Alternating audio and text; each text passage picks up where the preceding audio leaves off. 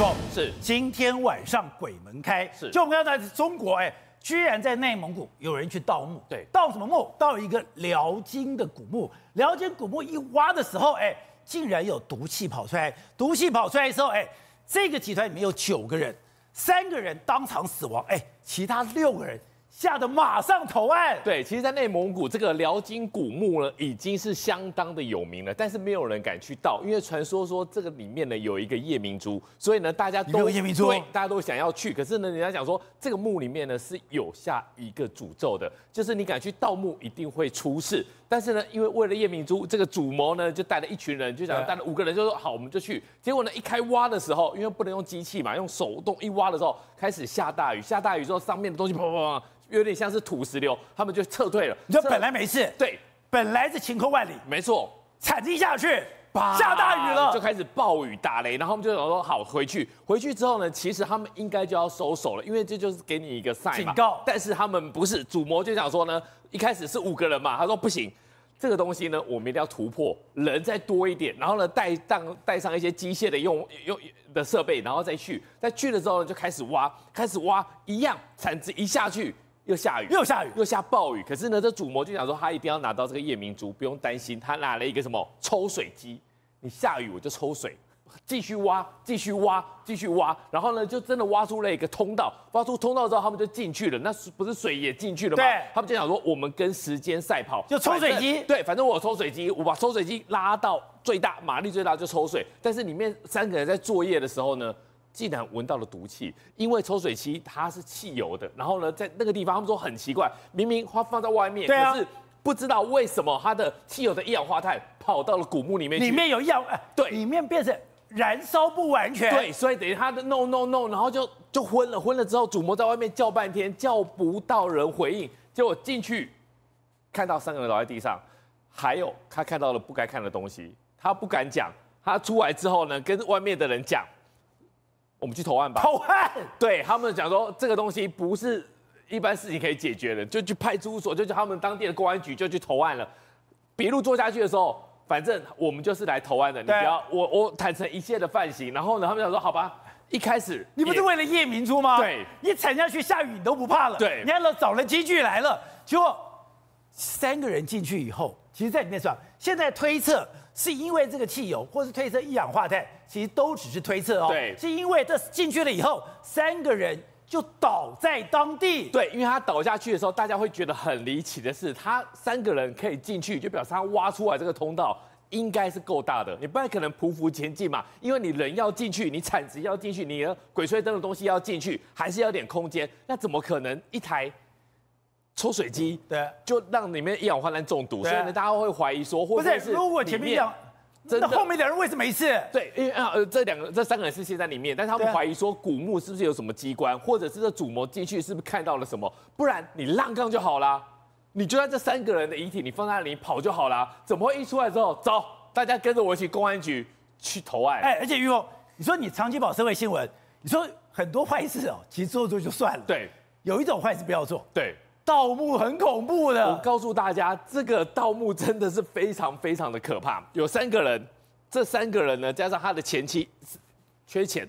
缺钱花用，就把这个歪脑筋想在人家墓上面。因为呢，这个男生他以前是造墓工人，他就告诉大家一个事情，说你们不用担心，我们去敲那些墓。那这两个就说，哎，我们敲墓的话不会被人家发现吗？他说，在我们台湾的习俗哦，你 Q 骨之后啊，你要把墓碑给敲掉。墓碑敲掉什么意思？就比方说呢，我的 Q 骨啊，我已经上去送去灵骨塔位了，我这个墓已经是空了，所以没有问题。他就用这一个习俗看好。他就把它给弄开，弄开之后呢，偷里面的金项链啊，偷一些一些一一些首饰，结果把墓碑打坏了。对，把墓碑给砸了。你砸人家墓碑，然后呢，他还不把砸人家墓碑，他不把棺木给放回去，他就要要这个就是这个画面，他把这墓碑给砸了，这多大的事情啊！砸人家墓碑，然后把人家棺木给开了，他就让大家以为说骑车经过啊。这个已经 Q 过了，这个已经是已经废弃的墓了，哦、不用理他了。他这样子弄弄了几个，弄了十七个墓，十七个墓，十七个墓。然后呢，后来呢，有人去找他们的时候呢，他们知道说出代志啊，谁去找他们？家属吗？不是，因为一年才回去南部扫墓一次。警察吗？不是，根本不会管这个。他们说女鬼来找他。女鬼来要他的吓我，女鬼来要他的金戒指，找他的情况之下，要戒指，对，这个人吓到了，吓到怎么样呢？吓到心肌梗塞死了。这两个都是心因，都是猝死，都是心肌梗塞。你说吴安祥对，黄炳富都是心肌梗塞猝死。对，然后他这个陈伟正是最后被警察带去现场模拟的，他吓到了，他讲说哇不行，这个这个这个哈不能再去喝酒，不能干嘛了，不会不然心肌梗塞，他已经知道不太对了。后来发生什么事情？他的外婆死掉了，年纪很大了，他就想说会不会是让这派歹机报有报应？这两个人，刚刚讲吴安祥跟黄炳富两个人暴毙。对，暴毙之后，这另外一个陈伟正，他的爸爸、他的外婆，哎，不是一个，是爸爸跟外婆都过世了。外婆先过世，外婆过世之后呢，爸爸就骂他，你是不是有去外面做什么事情？不然阿阿妈怎么会突然就走掉？讲没两天，爸爸也走了。他去庙里面，他去找老师，他就直接坦诚了。哦，两个闺蜜我要给，我有去跟他盗墓，我能不能改？能不能这一盖？那老师直接看完他就说。你哈到了十七个墓，这个东西哈，你们家会死三代。他算一算，他非常的害怕，外婆死了第一代，爸爸死了第二代，对，第三代差，他一直跑去派出所，派出所把他赶出去。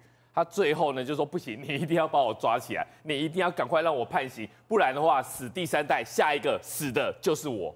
可玉，你在这个图里面。还加上哎，这个吴安祥的前妻呢？对，其实他们后来就是离婚了。离婚？对，就是整个事情对人生都非常的不顺。最后呢，这一个吴安祥自己也暴毙了。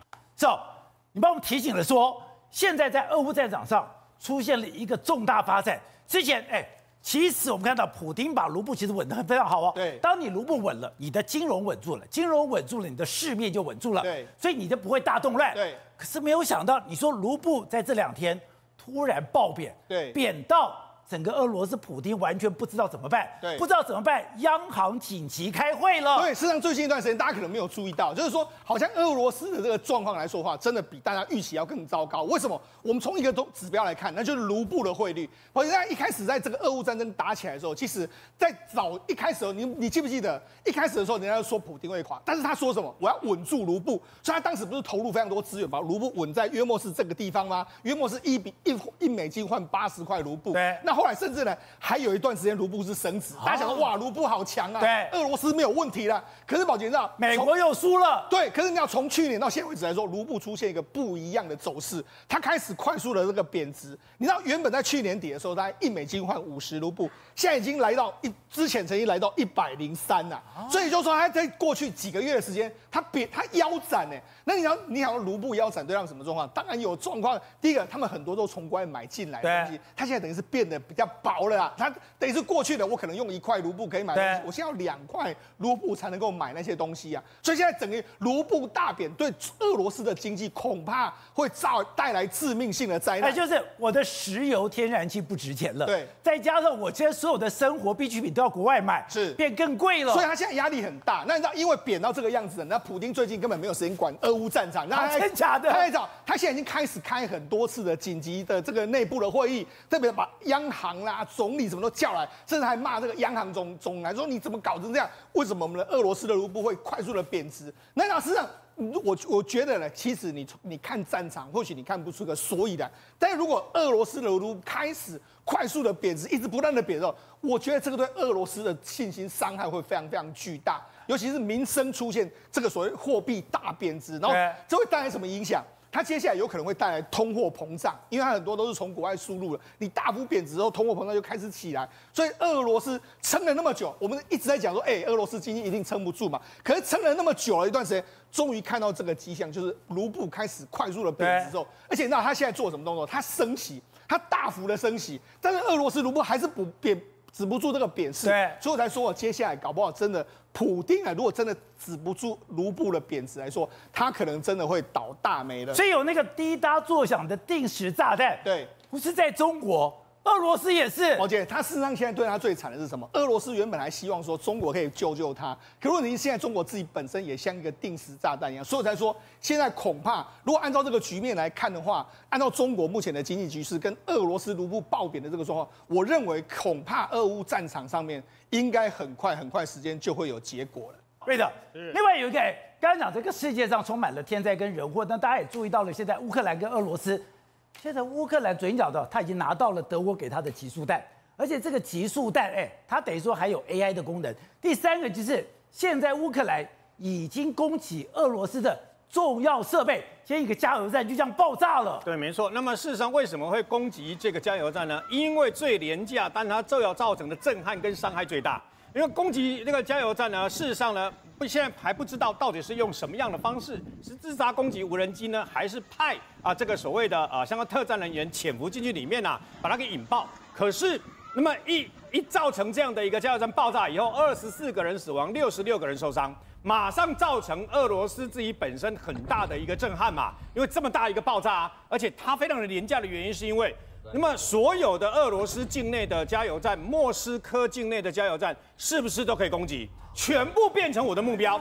我只要你防不胜防，对我在夜间攻击你，白天你还可以看得到我的我的我的动我的动行动嘛。但是我在夜间攻击你，只要一些手榴弹，我就可以达到相关的 TNT，就可以达到相关的这个整个效果嘛。你就知道为什么会选择用这样的方式。之前不是都用这个等于说啊啊无人机无人机的方式攻击嘛？然后他们现在。呃，乌克兰也发现俄罗斯在防空的部分对攻击自杀无人机呢已经有防备了，对，所以让你防不胜防。还记不记得记不记得这个克里米亚这个呃大桥啊？然后不是有被呃无人机呃无人舰？无人舰艇。那上个礼拜不是俄罗斯的一个两栖登陆舰呢被一个那么呃这个乌克兰直播的一个无人机无人舰，大概里面装了四百公斤的这个 TNT 黄色炸药。直播撞上，然后最后的结果是那艘船就倾斜了嘛？倾斜以后被俄罗斯拖掉。他为了要报仇，他昨天嘛用这些匕首飞弹，直接把乌克兰生产这个呃无人舰的这个工厂给炸了啊！那现在俄乌呈现那种焦灼的状况吗？现在两边都打对方的，什么叫兵工厂？等于说再生力量了。呃，事实上在这几天呢，那么乌克兰的。反击行动跟反攻行动呢，有了比较明显的进展。为什么呢？巴赫姆特，也就是人肉绞战绞在人人肉的这个绞肉机呢，在那个地方对抗了那个。自从这个瓦格纳军团退了以后，乌克兰的军方到今天为止，已经把巴赫姆特周围四十平方公里的这个等于说土地都整个抢回来了。大概哦、大概包括涅伯河附近呢，他们已经强行渡河了。但涅伯河附近有一个连的这个俄罗斯的军队呢，有一半的俄罗斯的军人被歼灭，另外一半直接向乌克兰的军队投降。所以呢，事实上这几天就在这几天，虽然俄罗斯发发射了一大堆的飞弹，但是在陆战的部分，其实乌克兰已经往前推进，获得很大的胜利成功。对，董事长，现在双方都等于说进行心理作战，威吓对方了。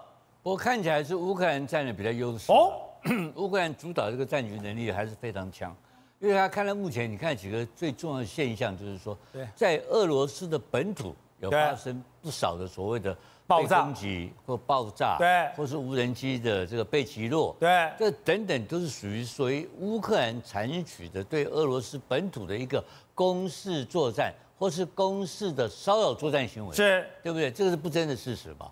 然后第二个部分来讲的话，他对克里米亚部分，对克里米亚大桥大桥又炸了相关的，他也不断的在提出，这还是属于所谓的骚扰性攻击。因为科兹大桥其实是很多的商业上的行为跟人员的流动哦，它是一个克里米亚跟俄罗斯本土的主要流动的关系啊。那因为这个炸这个桥里面，它有两个目的，一个目的是可以干扰到俄罗斯本国的民心。这个的政治效果会非常的好。对。然后第二个效果是什么东西你知道吧？第二个效果，他把你的那个铁路，这这个科斯站和铁路给你炸了。那个铁路炸要恢复的话呢，也要恢复一段时间，要搞一两个月啊。对。他要搞一两个月的时候，请问你了，那这个运补怎么？后勤怎么办？后勤很简单啊，后勤变走陆路啊，陆路变走什么？卡车啊，卡车你就昏倒了啊。那个卡车跟铁路运输啊，那个是倍数的，运量差很多，差太多，所以它这整个呢造成骚扰的效果，造成你俄罗斯的沉重的负担，这是他在地面作战的目的。然后在对俄罗斯本国来讲的话，他做什么工作？在骚扰性作战。所以你会发现这什么代表什么意义？它都是代表了它是属于这种探测性的攻击跟侦察性的攻击，然后骚扰的目的，这代表什么？打的是民心的作战，让你俄罗斯的老百姓本身产生慌张，产生骚扰，知道我有这个恐怖。但它这里面有个特色，你要注意啊、哦，它的这个所谓的这种暴风阴影、暴风之影、暴风之影这些东西，它用到哪里去了？暴，它并没有打到俄罗斯哦。对，暴风之影的飞弹听说快打差不多了，听说现在有这个德国的金牛座，金牛座来准备补充上来了。那这个在这个这个过程当中，泽连斯基也宣布啊，泽连斯基宣布说他现在准备要准备发动秋季战事嘛，你记不记得？那秋季攻势最最近就开始了嘛。那秋季攻势在作战的情况之下，所以他有一个游戏规则，他把所有的二式装备，就是非北约装备，拿去攻打俄罗斯本土。这时候呢，就让你俄罗斯讲不到，没有办法去怪到北约头上来。但是有关这所谓的高空的侦察部分来讲的话，包括这斯大林格是谁提供的呢？当然美国，还是美国提供嘛？他用的是你的舒适装备去做攻击你。然后攻击的效果当然不会很好，不会很好，可是造成骚扰的效果。然后一直不断的像这样这种做法，然后他希望造成他内部在民心上的瓦解是主要事情。